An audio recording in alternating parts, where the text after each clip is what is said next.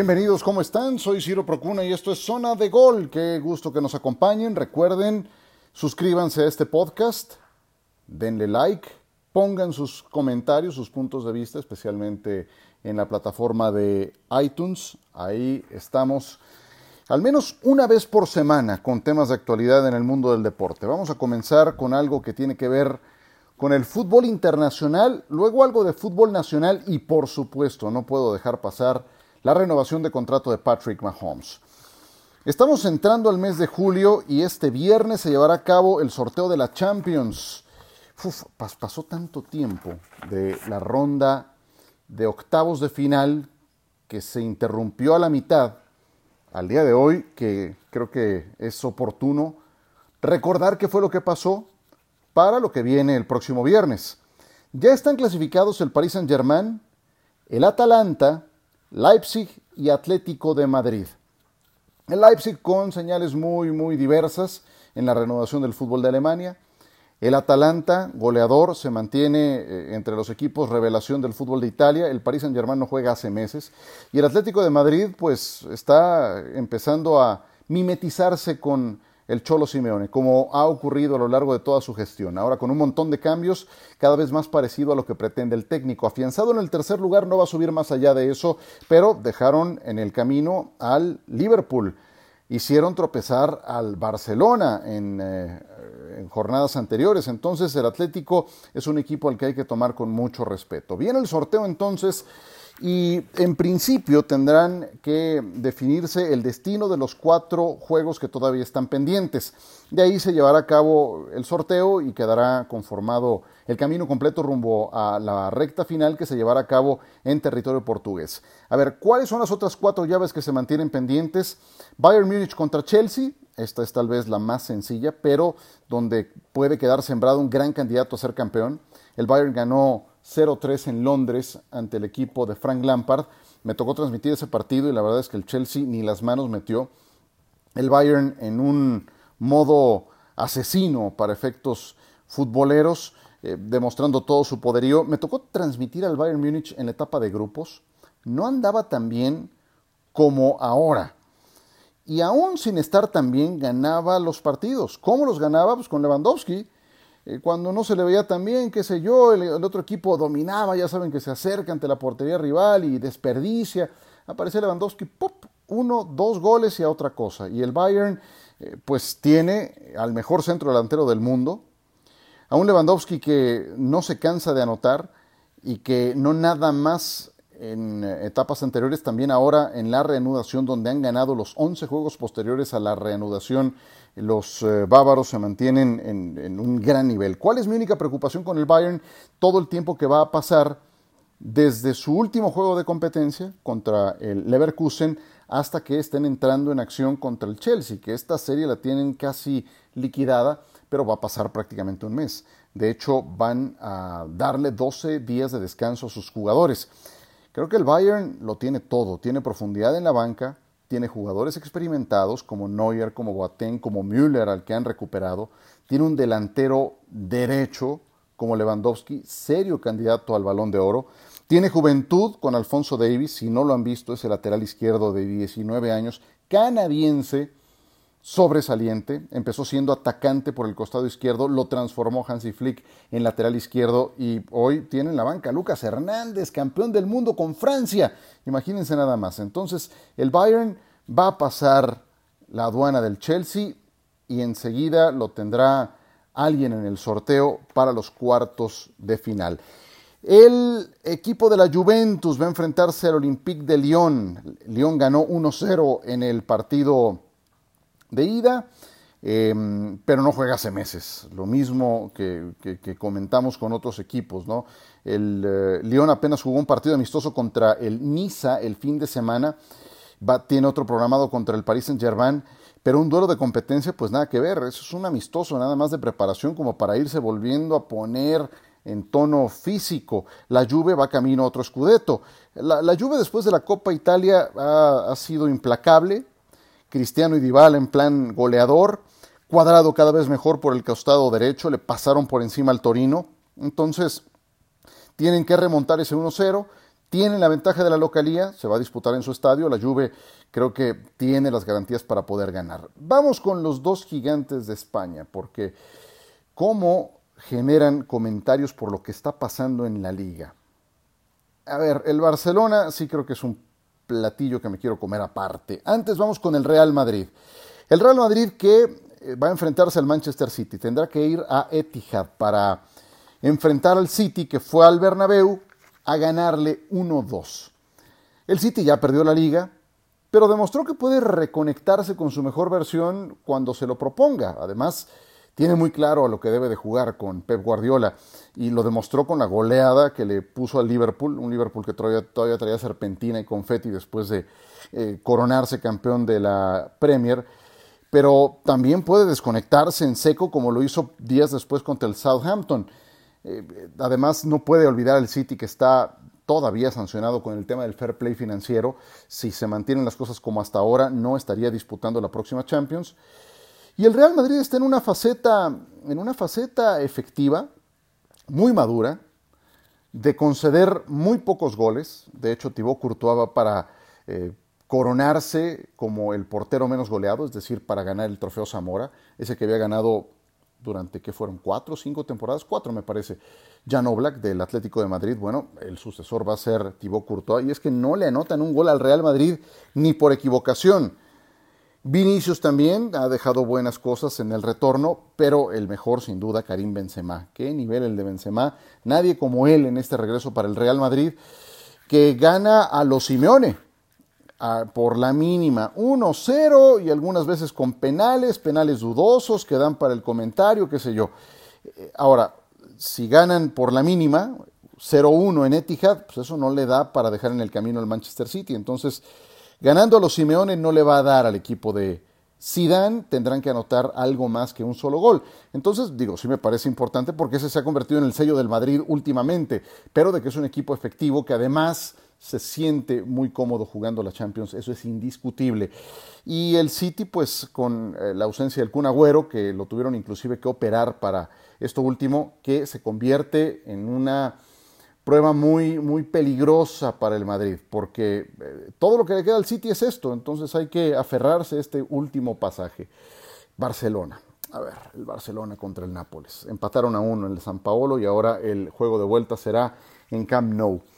No tengo duda que de todos los involucrados en la Champions, el que tiene el acento puesto, la presión más alta, es el Barcelona. Porque corren el riesgo de irse en blanco en esa temporada. La liga ya se les ha ido. Yo sé que matemáticamente todavía pueden resolver algo, pero la liga se les ha ido. Y yo sé que vienen de su mejor partido, desde la reanudación contra el Villarreal en el Estadio de la Cerámica, pero todas las señales anteriores que vienen entregando son muy difusas. Lo único que es consistente y, puramente sólido es eh, Lionel Messi, el mejor futbolista del mundo. Pero está muy claro que no creen en Quique Setién, como tampoco creían en Ernesto Valverde el que apenas fue destituido el 12 de enero. Me puse a checar la fecha, 12 de enero. Y ya otra vez quemando otro técnico, pues ni que fuera el ascenso MX. O sea, de, verdad, eh, eso, eso difícilmente ocurre en un equipo de la talla del Barcelona. Bueno, pues ya tampoco les cuadra aquí que se tiene. Em, lo que pasó con Grisman en el partido contra el Atlético fue escandaloso, que le dio dos minutos a un jugador que les costó más de 100 millones de euros. Ahora lo, eh, le, dio la titularidad y le respondió con un partidazo. Si se logra poner a tono Quique, eh, Antoine Grisman y entenderse mejor con Messi, pues puede ser una gran herramienta para salir adelante de esto. Pero todas las señales predominantes después de la renovación para el Barça han sido difusas. Un equipo pesado, denso, que le cuesta mucho trabajo abrir el ostión del equipo rival y bueno, además traen el equipaje de lo que pasó en las dos Champions anteriores, lo que pasó ante la Roma y ante el Liverpool en Anfield. Esos son, son piedras en el, eh, en el equipaje que no pueden, de las que no pueden olvidarse tan fácil. El Napoli, bueno, es campeón de la Copa Italia, eso les habrá dado un envío anímico muy importante. Entonces, eh, no deja de ser un equipo que puede ser eh, peligroso, además está bien dirigido. El Barça el Barça, yo insisto, cuando tienes esa presión adicional, puede convertirse en un gran enemigo, por muy Lionel Messi que tengas en tu equipo. Y, otra cosa que me parece muy criticable para el Barcelona es lo de su junta directiva, especialmente de Josep María Bartomeu, que ahora vuelve a insistir en que el sistema arbitral favorece al Real Madrid. Y el Madrid filtra por ahí que todo es envidia. A ver, Bartomeu, ¿con qué cara viene a decir esto? Hace meses el discurso era la inversa. Todo tiene que ver con un sistema de videoarbitraje que sirve para maldita la cosa en España, que está puesto en manos de puros ineptos. Una tristeza porque es una buena herramienta eh, que, le están fastidiando y va a llegar el momento en que van a decir, bueno, eh, vamos a quitarlo y sería una pena, porque sí creo que es una herramienta que podría tener una gran utilidad. Y ahora resulta que el Barcelona, que ha ganado 8 de las últimas 11 ligas, se queja del arbitraje y es incapaz de ser tantito autocrítico como para darse cuenta que ellos han sido los principales causantes de que hayan tirado por la borda la ventaja que tenían antes de la reanudación. Entonces, penoso lo de este presidente. Si, si hay algo de cierto en eso de que Messi se está replanteando su futuro con el Barcelona, eh, tiene que ver con la continuidad de Bartomeu. Entonces, pues lamentable. Todo eso habla de, de la bronca, del quilombo, dirían los argentinos, que es Barcelona. Y eso, rumbo a una eh, competencia de tan alto nivel como la Champions, es un pésimo indicativo. Bueno, hacemos una pequeña pausa, hablamos del otro tema de la semana que tiene que ver con Patrick Mahomes y su renovación de contrato con los jefes de Kansas City. Están pendientes el próximo viernes muy temprano, sorteo de la Champions, y estaremos eh, conectándonos de nueva cuenta en esta zona de gol para analizar lo que dejó el sorteo rumbo a la competencia de clubes más importante.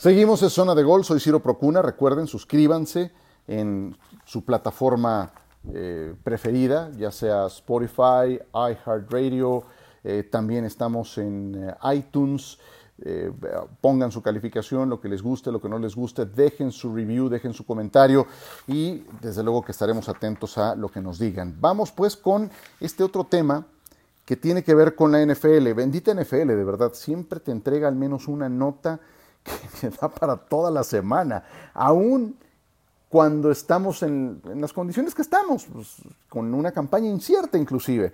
Bueno, Patrick Mahomes renovó contrato con los jefes de Kansas City. Diez años más, que se suman a los dos que le quedaban de su acuerdo vigente. Todo el mundo se queda con el número de 503 millones de dólares. Y sí, es un número real, que en el mejor de los escenarios Mahomes puede alcanzar. Pero, eh, a ver, aquí hay que considerar lo siguiente. Sigue siendo un montón de dinero, ¿eh? sigue siendo un dineral. Pero ¿cómo desglosamos el contrato? Recuerden que en la NFL el 100% de los contratos no es garantizado, a diferencia de las grandes ligas. En grandes ligas, si tú dices 100 millones por 10 años, te pagan hasta el último centavo de esos 100 durante los próximos 10 años. En la NFL es un acuerdo colectivo diferente. Una cosa es el contrato global, con los incentivos, etcétera, con un montón de mecanismos que sería muy ocioso eh, explicar en este momento. Y algo muy importante es el dinero garantizado. Siempre que ustedes escuchen que un jugador renueva contrato, es, eh, lo, importante es el dinero garantizado. A ver, ¿cómo se desglosa el contrato de Mahomes? 10 años de extensión de contrato, 450 millones. 140 garantizados. 140 garantizados. Récord eh, cada cosa que he dicho. Si sumamos los dos años que le quedaban, estaría sumando otros 27 millones. Llegaría a 477. Con los 25 que tiene de incentivos, es que podría alcanzar los 503 millones. Eh, un dineral, o sea, como lo queramos ver, es un dineral. Eh, ¿cómo, ¿Cómo lograría esos incentivos? Bueno, ganando Super Bowls, ganando nombramientos de jugador más valioso, básicamente eso, que para la competencia que hay en la NFL, pues tampoco creo que vaya a lograr todos esos objetivos que están puestos en el contrato. Lo cierto es que este contrato expira en el 2031 cuando Mahomes esté cumpliendo 35 años de edad, así que estará ligado a los Chiefs toda su carrera. A ver, suena escandaloso, sí, sí lo es, y más en las condiciones actuales que se viven en el planeta, donde los índices de desempleo se miden por millones, donde hay contracciones económicas hasta en Estados Unidos, que es un, un país poderosísimo en lo económico. Y la NFL es también una liga muy poderosa. Entonces, en, ese sentido, yo confieso que sí me resulta hasta un poco agresivo el que se hablen de estos montos eh, en, en, estos tiempos. Pero por otro lado, también creo que ya entrando a lo puramente deportivo, Kansas City hace lo que tiene que hacer. Tiene un talento especial de menos de 24 años que ya les entregó un anillo de Super Bowl, que el año anterior fue nombrado jugador más valioso de la NFL y son cartas de presentación únicas. Eso te habla de calidad, de longevidad y de un talento especial. Cuando tienes todo eso concentrado en un jugador que además es profesional y que tiene eso que en inglés definen como work ethic, es decir, una ética de trabajo impecable, pues tienes que amarrarlo el mayor tiempo posible. Y es lo que ha hecho Kansas City. Eh, sabedor el equipo de los Chiefs que vendrá más adelante un reajuste del mecanismo de tope salarial, que se va a renovar el contrato de televisión. Entonces ese tope salarial se va a incrementar. Es entonces que podrán tener más tiempo para evitar que se desmembre el equipo. Normalmente los equipos que terminan dándole este, estos megacontratos a sus quarterbacks se ven en esa disyuntiva, tope salarial. Tú tienes más o menos 180, 190 millones para cubrir toda tu cuota. Si le das el 15, 17% a un solo jugador, pues te queda el restante ochenta y tantos por ciento para todo el plantel. Y entonces ya no puedes firmar a tu estrella de la línea ofensiva, de la línea defensiva, tu receptor abierto pues se te va porque en otro lado le ofrecen más y existe la agencia libre. Eh, eso, eso está presupuestado. Ningún coreback después de ganar el Super Bowl que ha firmado su renovación de contrato multimillonaria ha regresado a ganar el Super Bowl. ¿Cómo lo puede evitar Kansas City? Con tres pilares esenciales que tienen en este momento ya dentro de la organización. Uno es Mahomes, el otro es el entrenador en jefe, Andy Reid, que ya es un veterano, pero que tendría 73 años hacia el último año de este acuerdo de Pat Mahomes. Y el otro es muy importante, Brett Beach. Nadie habla del gerente general de los Kansas City Chiefs. Brett Beach tiene apenas 40 años de edad. Es el gerente general más joven de la NFL. Beach fue quien reclutó a Mahomes. Él estaba en reclutamiento de personal en el equipo de Kansas City cuando Mahomes dio el salto a la NFL. Entonces, quien le dijo a Andy Reid, oye, este tiene un talento especial, fue justamente Brett Beach. Entonces, pues lo ama, lo ama. Y ahí hay una columna vertebral que ya quisieran muchos equipos. Cuando tienes eso, como lo tiene Seattle con John Snyder, gerente general, Pete Carroll, entrenador en jefe, y Russell Wilson, pues tienes entonces la plataforma para años exitosos. Eso es lo que hoy tiene Kansas City, lo que, lo que ya les dio un Super Bowl. Entonces, todo lo que viene, porque tarde o temprano vas a perder alguna estrella, será reclutamiento efectivo a cargo de Beach, será cocheo efectivo a cargo de Andy Reid y ejecución en el campo a cargo de Patrick Mahomes. Entonces, todo eso eh, lo, lo tienen implementado y lo explico todo esto entendiendo por qué le ha dado tal cantidad de dinero el equipo de los Chiefs a este jugador. Talento especial. Me preguntan, ¿cómo va a impactar el contrato de Mahomes al mercado? A ver, si me quieren decir que Dak Prescott tiene los elementos para llegar a pedir un millón de dólares más que Mahomes, eh, piénsenlo bien, piénsenlo bien, porque Mahomes juega en otra galaxia, de verdad. Vean a Prescott y vean a Mahomes. Son dos cosas diferentes. Lalo Varela hoy en NFL Live decía algo muy cierto. Mahomes es un Ferrari. Prescott será... ¿Qué les gusta? bueno, no quiero, no quiero eh, darle, darle un raspón a ninguna marca de coches, pero es un auto compacto, si les gusta. Tal vez un auto de lujo, si gustan, eh, alguno de esos autos alemanes. Pero no es un Ferrari. Un Ferrari, un Ferrari es Mahomes. Eso es un talento especial, un talento generacional. Tipo John Elway cuando llegó en el 83, tipo Dan Marino cuando llegó también en el 83. Entonces, no, no, no, esto, esto es otra historia. Entonces, Prescott no tendría cara para llegar a, pedir eh, un millón más. Y bueno, quien quiera llegar a pedir un millón más, que ponga las credenciales de, de Mahomes. Es, otra, es otro, otro nivel. Es el contrato más millonario, más jugoso que se ha dado en la historia, no nada más de la NFL, del deporte mundial. Supera cualquier otro, supera el del Canelo, supera cualquier otro que se haya dado en las grandes ligas. Entonces, por eso es que ha sido el tema de la semana y seguiremos hablando de él en NFL Live. Espero que, esto nos haya ayudado a, entender un poco mejor eh, la estructura del contrato. A ver, de todas formas, dinamitó la, dinamitó la, la NFL, el mercado de la NFL. Hasta antes del lunes, el quarterback mejor pagado ganaba 35 millones al año, que era Russell Wilson. Si nos vamos a una división elemental, el señor va a ganar 45 al año. Sí, pero es más joven que Russell Wilson, es el campeón vigente de la NFL, es el eh, que fue más valioso hace dos temporadas, eh, tiene 24 años. Entonces, bueno, cuando se, se acomodan todos esos planetas, ocurren ocurren este tipo de cuestiones. En fin, fue una noticia muy importante y la seguiremos comentando durante la semana en NFL Live, donde les invito a que nos acompañen. Gracias por descargar este podcast. Esto ha sido Zona de Gol. Recuerden, denle like, suscríbanse, dejen su comentario, su review, su pregunta. Estaremos pendientes. Que la pasen muy bien. Gracias y hasta la próxima.